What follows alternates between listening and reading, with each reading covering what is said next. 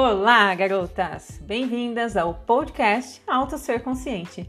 Eu sou Lisa e aqui eu falo sobre autoconhecimento e despertar da consciência, as chaves para a mudança interior. E eu espero que o que for falado aqui ajude você a encontrar a coragem para ser o que você deseja e merece ser.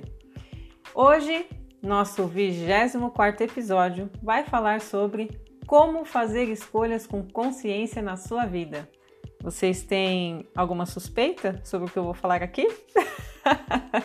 Me contem, garotas. Bom, para começar, eu vou fazer uma citação que chamou muito a minha atenção quando li. Abre aspas. Aprendi a não esperar muito das pessoas. Dessa maneira, ainda posso ser feliz ao lado do amigo que não é muito sincero ou do conhecido que faz fofocas. Acima de tudo, adquiri senso de humor pois houve muitas situações diante das quais precisei escolher entre rir ou chorar.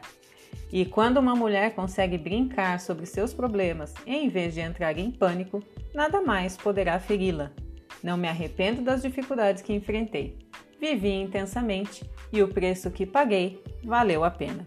Fecha aspas. Quem falou isso foi Dorothy Dix.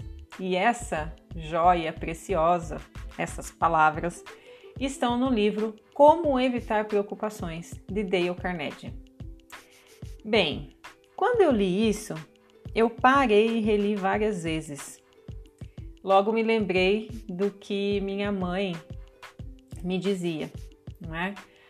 Filha, não espere muito das pessoas para você não se decepcionar. Nossa, como a minha mãe estava certa. Eu aposto que a mãe de vocês também já falou isso em algum momento. E a minha mãe falou isso muitas vezes e eu aprendi um pouco com ela e um pouco na teimosia, não é? Normal. Uma outra coisa que eu aprendi com ela foi uh, a ter senso de humor em tudo, mesmo que a situação seja difícil de engolir. E também minha mãe me ensinou a não me arrepender, porque o que está feito está feito, o passado passou e não há nada que fazer a respeito. E, se nós agirmos assim, nós poupamos a nossa energia. Então, garotas, aqui eu justifico o porquê desse trecho do livro ter chamado tanto a minha atenção. Porque me fez lembrar de alguns ensinamentos que a minha mãe me deixou. E eu escolhi compartilhar isso nesse episódio porque tudo que está escrito aí tem muito, muita relação com o autoconhecimento e eu vou desenrolar a questão agora. Na nossa vida, é normal queremos sempre é, a parte boa, não é? De tudo. E até aí tudo bem. Afinal, quem é a louca que vai querer a parte ruim? Eu que não quero. Vocês querem? Duvido. Mas em que implica o querer? Implica em ação, em trabalho, em sair do comodismo, e isso é o que muitas vezes nós deixamos de lado porque dá trabalho, leva tempo.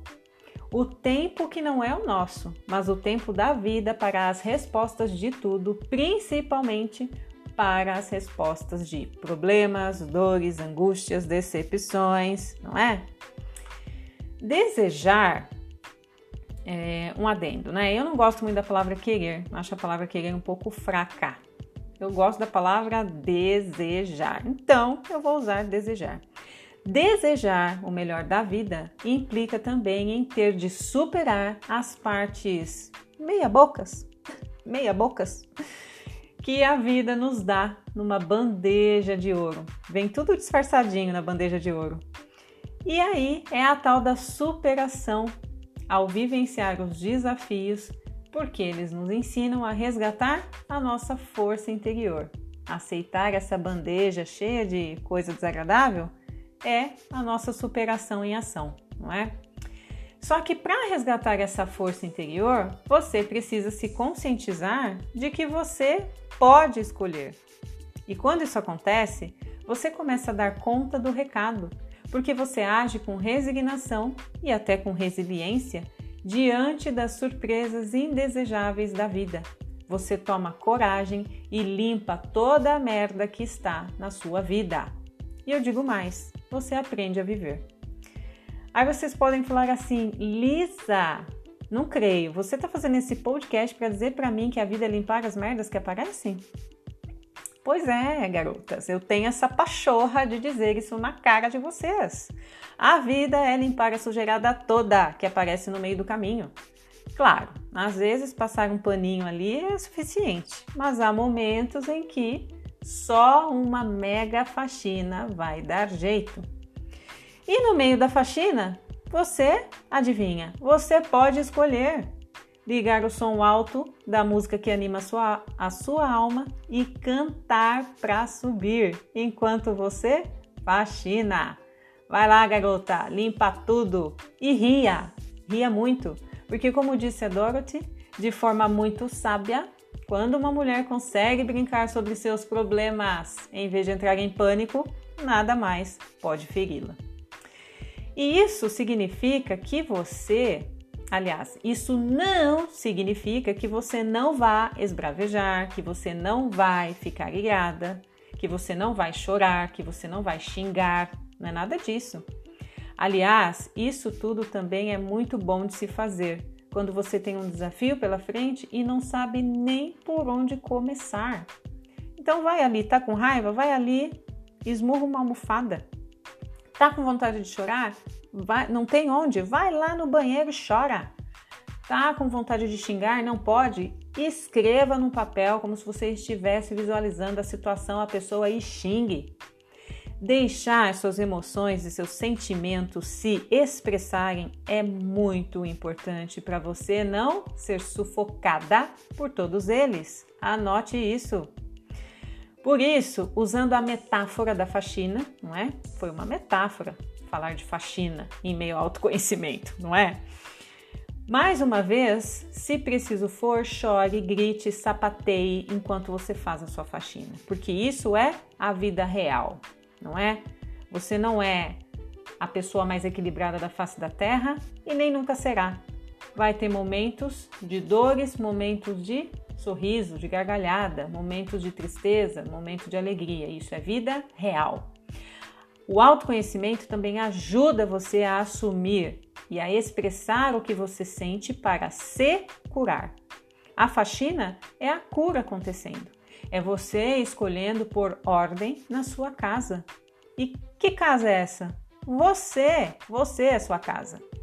E isso só acontece com a consciência desperta, que ao longo do caminho faz você perceber que o autoconhecimento te ensina a lidar com os desafios, com as emoções, com os sentimentos, com tudo que você pensa. E então você escolhe mais uma vez a lidar com o desafio, só que desta vez com consciência, escolhe com consciência, com sobriedade, mesmo que tudo pareça meio insano. A sanidade em meio à loucura da nossa vida, é, aliás, praticar a sanidade em meio à loucura da nossa vida é o quanto nós estamos conectadas com a nossa essência e o quanto já somos capazes de escolher, de agir, de dizer que não aceitamos mais certas situações e desejamos mudar.